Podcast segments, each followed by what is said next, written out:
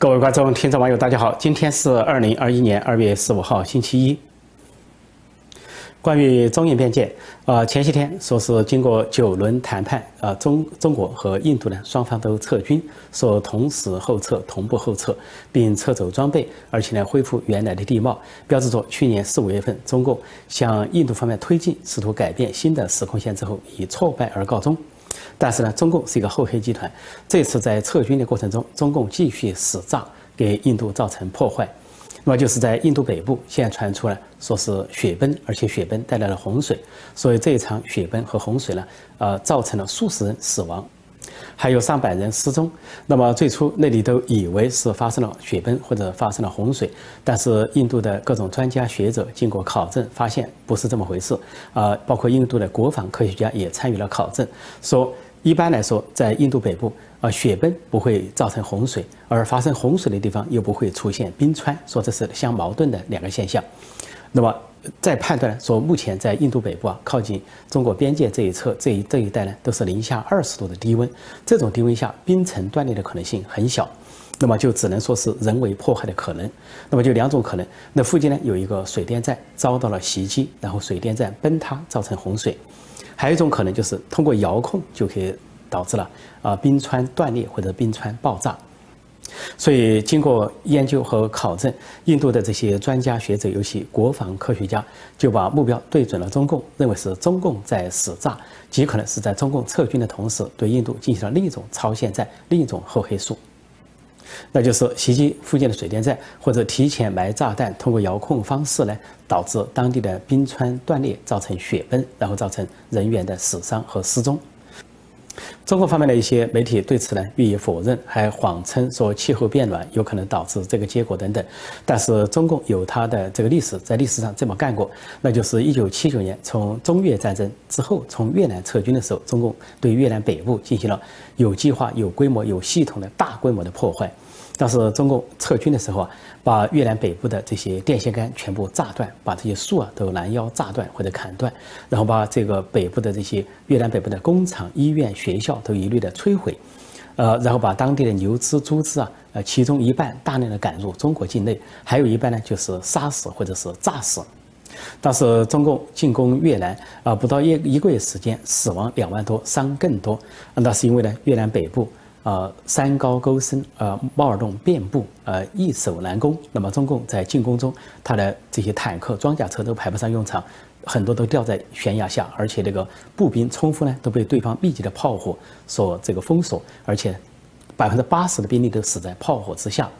那么中国呢是攻下所谓梁山高平，然后就止步不前。最后被迫撤军，撤军的时候，越南这些军人和民兵骁勇善战，一路给他袭击。那么中共对越南进行了大量的报复，除了军事行为之外。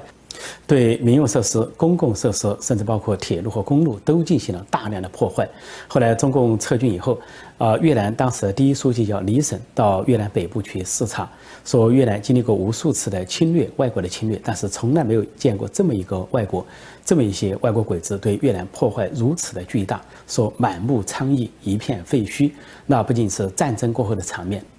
而且比地震或者任何天灾所造成的破坏场面更大。实际上不是天灾，而是人祸，就是中共共产党军队所谓解放军带给他们的巨大的人祸。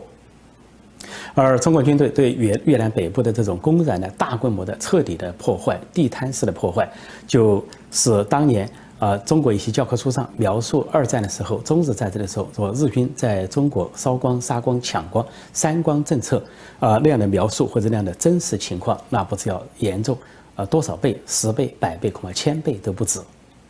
这就是中共，这就是中共的军队野蛮之师、残暴之师、虎狼之师。所以他当年对越南可以干得出那样公开的大规模的破坏，那么现在从中印边界撤军，他也干得出来相应的破坏。只不过现在中国的破坏破坏手段更隐蔽、更厚黑、更不易为人察觉。但是双方都有科技，印度经过研究之后发现，中共这样的破坏不仅呢，中共有可能为此付出更大的代价，而更重要的是，中印这两个人口大国的敌意和仇恨将进一步的加深。印度已经在商业、贸易、商品。啊，应用软件方面全面排斥中共，甚至把中共的孔子学院、孔子学堂都扫地出门，甚至连这个中国的汉语都不要学了。在这样的情况下，啊，印度民间一定会更大的愤怒。无论将来是否还爆发边境冲突或者边境战争，这个恐怕在所难免，甚至可能爆发局部的或者更大规模的战争。但是两国的仇恨埋下了，而这个仇恨一旦埋下，就不是一天两天或者是一年两年短时间所能过去的，有可能是旷日持久，双方的敌对敌视会长期下去。而始作俑者埋下这些仇恨的种子的祸根在北京，在中南海。关于缅甸局势，自从二月一号缅甸军方发动政变，宣布接管这个国家一年，就是军管一年之后，缅甸民众越来越多的走上街头。那么现在持续的抗议，不仅在最大城市仰光、首都内比都，还有在缅甸其他的城市和城镇都展开抗议。而最近几天，缅甸民众的抗议逐渐转向了中共驻缅甸大使馆，呃，原因是中共帮助缅甸军政府建立所谓网络防火墙，类似于中国那种。而军方呢，配合推动了一个所谓将通过一个所谓网络安全法，宣称要对网上的不实的言论或者谣言予以管控，甚至宣称要抵制和管控那些不符合缅甸文化的那些信息。这两种说法都是中共在中国国内的说法，而缅甸民众发现，呃，中共的技术人员、IT 人员，包括还有硬件、软件都运到了缅甸，啊，他们看到了航班的降落、设备的这个。泄泄露，还有一些在缅甸工作的一些像脸书、推特的那些工作人员都去机场搬运这些设备，说缅甸民众非常愤怒，认为中国呢帮助缅甸军方，呃，不仅在政变政变的背后是中共的默许、怂恿，甚至是鼓励和鼓动，现在就在缅甸军政府受到全世界的谴责的情况下，只有中共一家去。这个帮助军方为军方背书，就是直接帮军方去建立网络烽火墙，类似于中国的网络烽火墙。所以民众呢就风起了到中共驻缅甸大使馆抗议，但是中共就假装否认，从外交部发言人到驻缅甸的大使馆都否认，说中共没有做这个事啊，说是有关的消息不实，还说卸下来一些设备是一般的所谓商务的一些设备，是双方的商业的一些行为。但是都知道中国的话，你要反过来听，他说是就不就是不是，他要说不是那就是是。说缅甸民众完全不相信中共的辩解，所以就持续在中共驻缅甸大使馆抗议。那么这就凸显了两个大国，一个是共产中国，还有一个就是民主美国在缅甸所发挥的作用。因为与此同时，美国政美国政府支持的是缅甸人民。啊，美国这边相继发布了制裁措施。那么，制裁措施包括两大类，一大类就是冻结十亿美元啊，缅甸原来的民选政府在美国的资产，说这些资产不能被军政府染指。呃，因为各国在缅甸，呃，各国在美国都可能有一些生意、有些公司或者有些啊行政的一些资产，那么。美国政府最低限度就下级下令冻结这些资产啊，除非缅甸恢复民主、恢复民选政府、文人政府，那么这些否则这些资产不能动。这是一个。第二个呢，就是对发动政变的缅甸军头十个人还有三个团体实施制裁。这些制裁那就是限制他们拒发签证，不能让他们到美国。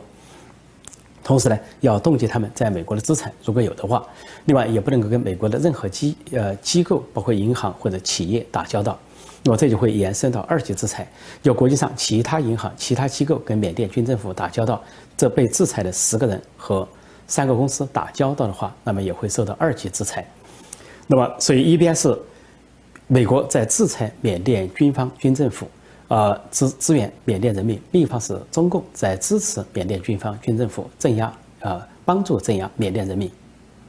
这不仅是民主与专制的不同，美国与中国的不同，而且是民主与专制的角力在缅甸这个战场的角力。那缅甸军政府对人民的示威呢？啊，已经进行了一些镇压，曾经开枪打伤几人。那么有一位少女呢，因为头部中枪伤，送医不治身亡。也就是说，在镇压中已经有人死亡。缅甸军方迫于国际压力，不敢在白天抓人，就改为在夜间抓人，经常半夜三更出动去抓捕抗议者或者是抗议的组织者、领导者。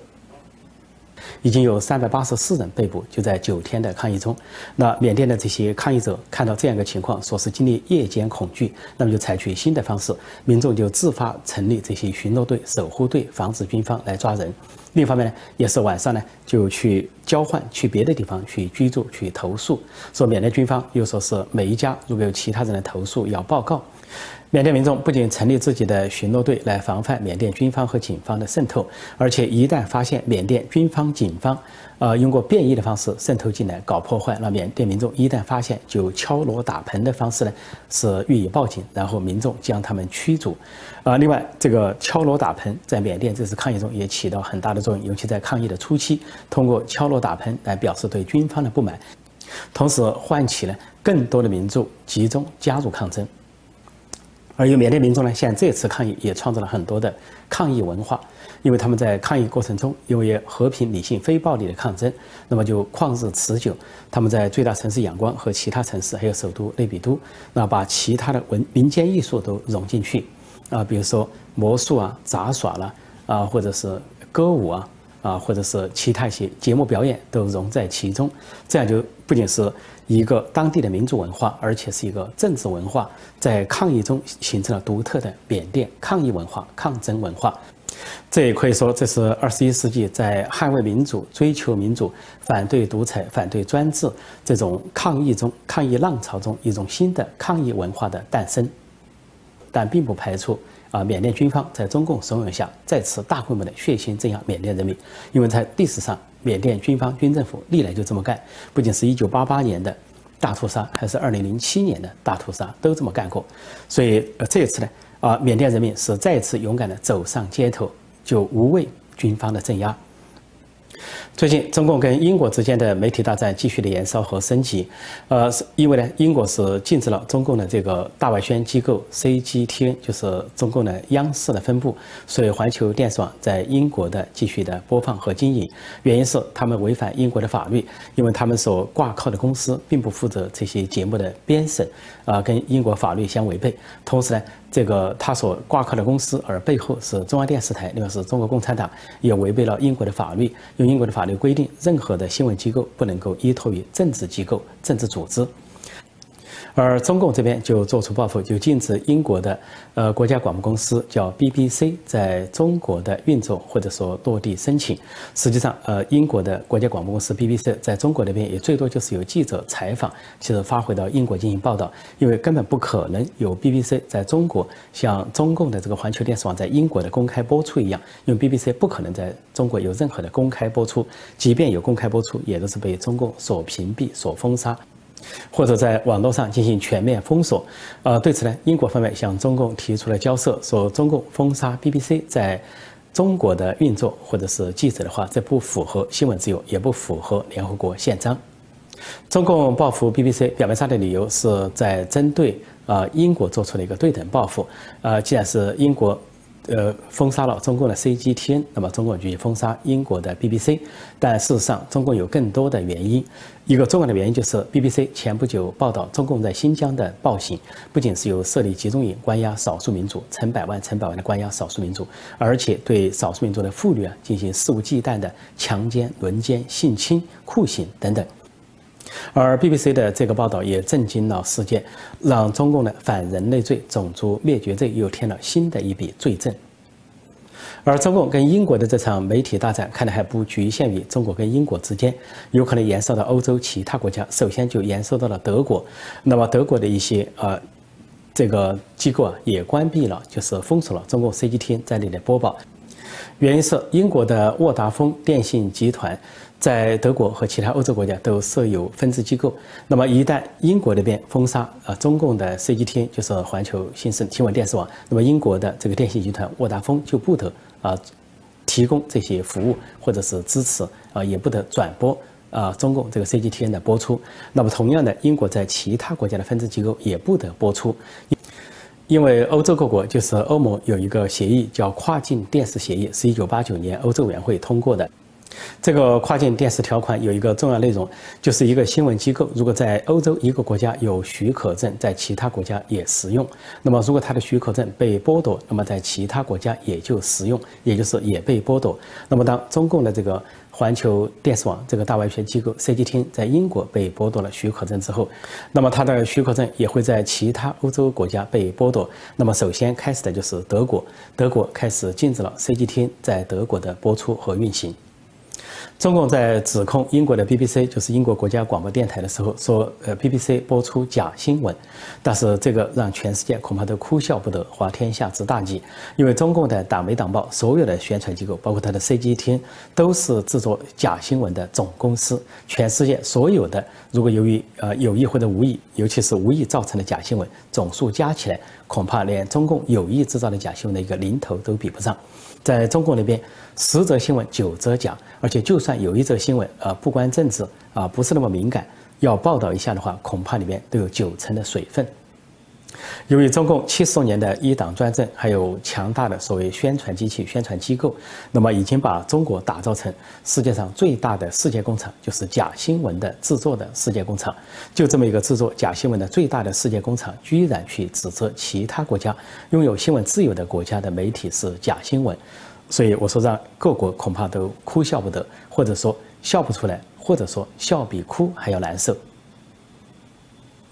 关于世界卫生组织专家组在中国的活动，现在受到国际社会越来越多的批评，呃美国和英国都对此表达了关注和担忧。呃，美国的国家安全顾问沙利文说，呃，世界卫生组织专家组的调查应该具有独立性，而不应该受到中国政府的干预和改动或者是阻挠。那么，就特别是关于中国政府拒绝交出任何病例这件事情，那么越来越多的表示了关注。而世界卫生组织专家组里边有一些是亲共的，有很多是有独立人格的。那么有独立人格的那些专家呢？呃，像澳大利亚的专家，他们都说中共。不配合，拒绝提供数字，甚至拒绝提供最基本的数字，比如说最早的一百七十四个病例，中共都拒绝提供，以至于呢，世界卫生组织专家组跟中方的代表发生了冲突、争吵，甚至是大声的争吵。我想，中共之所以拒绝提供那一百七十四个最早的病例，是因为他已经销毁了病例，而销毁的病例直接来自于北京，来自于中南海，来自于习近平所领导的所谓工作小组，所以他们根本就提供不出来。那另一方面，世界卫生组专家组有两名呢是亲共的专家，一个叫达扎克，他曾经跟石正丽合作研究一些病毒，那么他帮中共说话；还有一个叫费舍尔，一个女的，她也帮中共说话。这两个人呢就相反，说啊，中共跟他们很配合，提供了很多的数据或者是信息，使他们的研究有成功。而面对《纽约时报》和其他西方媒体的报道，呃，这两名呃亲共专家说说他们的工作还没有开始就受到了《纽约时报》的扭曲报道等等，这些话呢就被中国的党媒党报大加引用，仿佛世界卫生组织的专家组全部都站在中共那边听命于中共，或者跟中共的立场一致，就是听党话跟党走。但是其中很多的专家拒绝听党话跟党走。那么，另外呢，中共在回应美国的批评和谴责的时候，中共居然是这样回答：说美国曾经是世界卫生组织的成员，但是说走就走，说来就来，指的是呢，说在川普时代退出了世界卫生组织，现在拜登上任又进入世界卫生组织。那么，中共就说，呃，美国这种说来就来说走就走的态度，没有资格去指责其他的世界卫生组织的成员，就包括中国。但是中共说这个话是顾左右而言他，因为跟相关的话题毫无关系。人家说的是一件事，他说另一件事。人家说的是，啊，世界卫生组织专家组到了中国去调查，但是中国不仅不予以配合，处处阻挠，处处隐瞒遮掩，而且呢，连最基本、最原始的病例都拒绝提供。但是中国呢，却转换话题、偷换概念、移花接木，去指责美国呃进入或者退出世界组织。另外一件事情，中共这种顾左右而言他的回避和转移手法，实际上又是另一种意义上的招供，那就是还是我说的八个字，叫欲盖弥彰、不打自招。眼下是农历新年牛年，那么在中国的互联网上都有很多这些互相拜年的帖子，或者充满喜感的帖子。那么其中一个呢，就是湖边生成器，就是按照环球时报总编胡锡进啊所创造的一个胡锡进题材、胡锡进的这个文字。那么这个湖边生成器就是在去年三月份就诞生的湖边生成器，又在这个农历新年牛年到来之际啊，又火爆了。现在网友呢就根据不同的主题填进去之后，发现屡试不爽，因为还可以看出一些填空。说胡锡进说话一般是会这样讲，说现在互联网上出现了啊空格，老胡也看到了空格，啊虽然啊什么什么，然后空格。呃，老胡忍不住也要啰嗦几句，然后空格，然后说，虽然啊，大部分人怎么怎么，然后但是啊，空格，最后说，啊，老胡最后呼吁，空格。总之呢，有了这个湖边生成器，那么胡锡进本人他可以提前下岗了，提前退休了，认为任何东西一套就成了《环球时报》的社评。根据中国网民创造的这个湖边生成器，我也填充一题，全当段子听，给大家拜年。那么主题呢，说是王沪宁旧书价格暴涨，叫美国反对美国这本书。那湖边生成器恐怕会这样制造一篇《环球时报》的社论，或者说胡锡本人的博文。最近在互联网上出现了对王沪宁一本旧书的炒作，就是美国反对美国，老胡也注意到了。另外，也有很多人对这个书价的呃暴涨议论纷纷，说从几块钱一本书暴涨到一万六千六百六十六元一本书，啊，老胡呢就忍不住要啰嗦几句。虽然大家有些吐槽，老胡也能理解，但是老胡要说的是，大家要注意到这个现象，对这个现象要有深思。为什么美国反对美国这本三十年前王沪宁同志的旧作能够价格炒得这么高？有人说王沪宁同志啊要把我们中国社会拉向倒退，我倒是觉得那也是多元化中国的一个选项。有人认为王沪宁同志要把中国社会拉回到文革时代、毛泽东时代。其实据老夫所知，呃，这不是王沪宁同志的目标。王沪宁同志的目标更远，他是要一举把中国拉回到大秦时代，再现大秦雄风。但是老胡诚恳地认为，王沪宁同志说的话还不够彻底。以老胡的愚见，我觉得我们中华民族可以一举倒退到远古时代，那就是我们中国人应该倒退为北京人。我说的就是倒退为北京周口店的山顶洞人。以再现我们远古文明的辉煌，同时也体现习近平总书记的号召，不忘初心，牢记使命。我们中国人应该挺起胸膛，理直气壮地做北京人，做北京周口店的山顶洞人。我不赞成我们一些网民过于情绪化的说法，说是要把我们的王沪宁同志啊从中南海拖出来，一顿痛打，一顿痛殴。但是我也可以基本赞同一些网民理性的说法，就是让王沪宁同志早日下课，早日下台。但是老胡也不得不为王沪宁同志说几句公道话。王沪宁同志为我党的宣传事业呕心沥血、殚精竭虑，建立了不朽功勋。所以在牛年来临之际啊，我要真诚地对王沪宁同志说一声辛苦了，祝你身体健康。但我没有必要，也不应该说祝你万寿无疆。毕竟王沪宁同志不是我们党和国家最高领导人，在事关党和国家的大是大非的问题上，我们虽然也有情绪化的时刻，但始终不能失守理智的底线。我们需要始终保持清醒的头脑，没有理由表现出片刻的含糊。好，今天我就暂时讲到这里。希望大家记住点击订阅本频道，并按下小铃铛，以便及时收到节目通知。谢谢大家收看收听，再见。